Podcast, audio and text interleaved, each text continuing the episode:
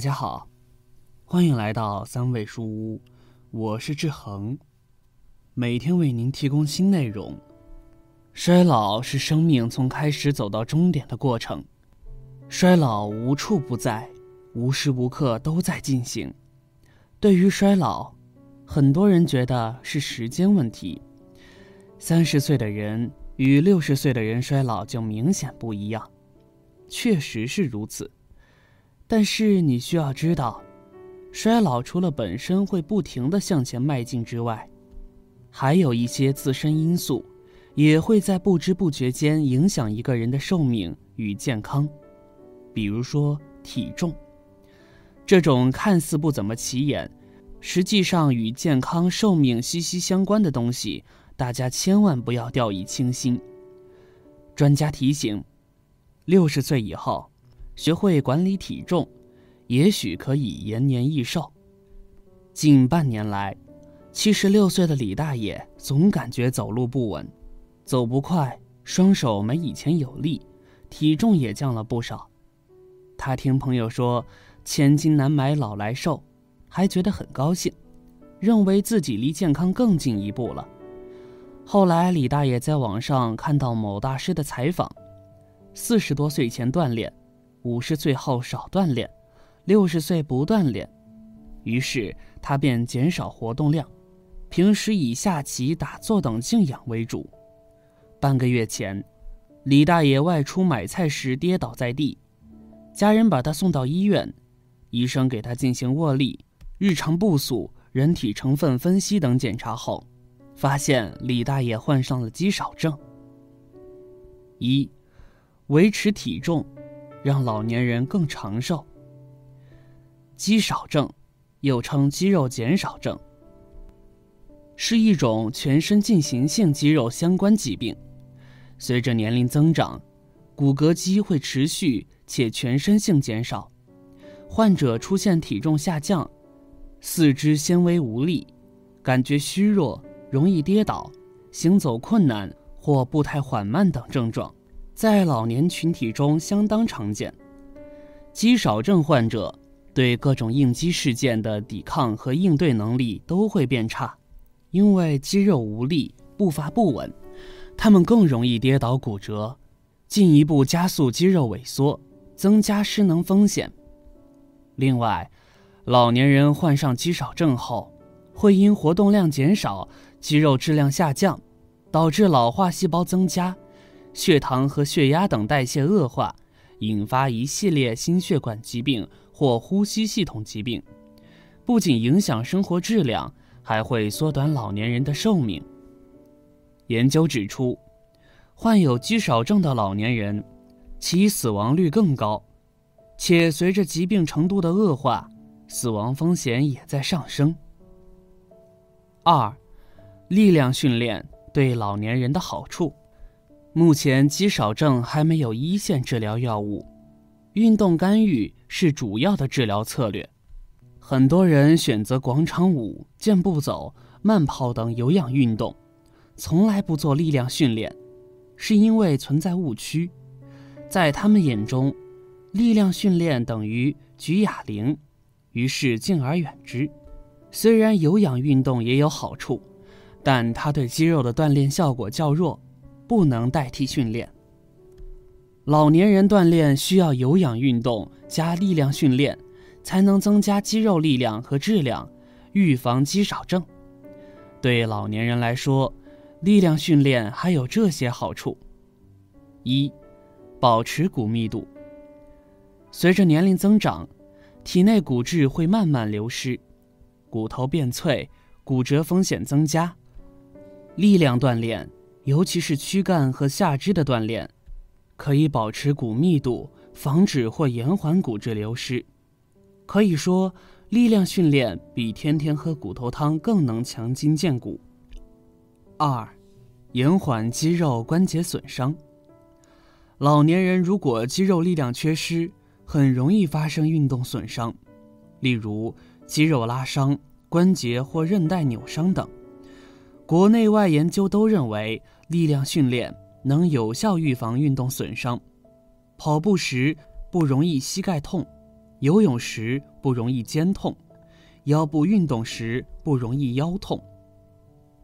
三，心血管健康。力量训练可以锻炼心肌，提高心肺功能，从而提高心脏的泵血量，让心血管更健康。通过力量训练，能增强氧气在体内运行的能力，改善老年人身体的血液循环，大幅度增加血液中血色素的含量，还能让运动后的静态心率恢复得更快更好。三，怎么锻炼？才适合老年人。老年人在选择力量训练时，要把握好强度，不建议做大重量的杠铃训练。俯卧撑、仰卧起坐、引体向上等看似简单，实际上要求也很高，老年人做起来也比较困难。哪些力量训练才适合老年人呢？其实，一些针对腰背部下肢的训练。可以预防生活中的意外损伤，而且较为安全简单，很适合老年人日常锻炼。一、腰背力量训练。平板支撑，主要锻炼身体侧腹的深层肌肉。具体动作：俯身，挺直身体，绷紧身体肌肉，用两个胳膊肘和脚尖支撑住身体，保持不动。可以先从三十秒开始，慢慢进阶到两分钟。如果觉得有难度，可以先用胳膊肘和膝盖支撑，待肌肉力量增强后再做正常版本。侧桥、仰桥，更全面锻炼腰腹深层肌群。侧桥，侧身躺着，挺直身体，用一边的小臂和脚侧相支撑，保持不动。可以先从坚持十五秒开始，循序渐进到坚持一分钟。如果觉得难度太大，则可以用一侧小臂和膝盖支撑着身体，慢慢过渡。仰桥，仰卧，将膝盖弯曲，用脚跟和肩部支撑身体，使躯干和大腿连成一条直线，保持不动。可以从三十秒开始。循序渐进到两分钟。二，下肢力量锻炼。靠墙静蹲，锻炼股四头肌，对膝盖有益。具体动作：背靠墙壁，屈膝下蹲，使大腿平行地面，小腿垂直地面，保持姿势不动。可以先从坚持三十秒开始，循序渐进到两分钟。若感觉难度太大，可适当将身体上移，但要保持小腿与地面垂直。弓步下蹲，锻炼大腿和臀部肌肉，强化膝盖。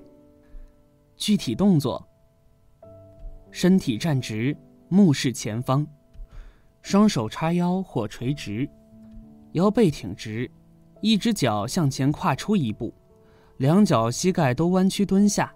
直到前脚膝关节呈九十度直角，然后两脚发力向上推回，回到原始位置。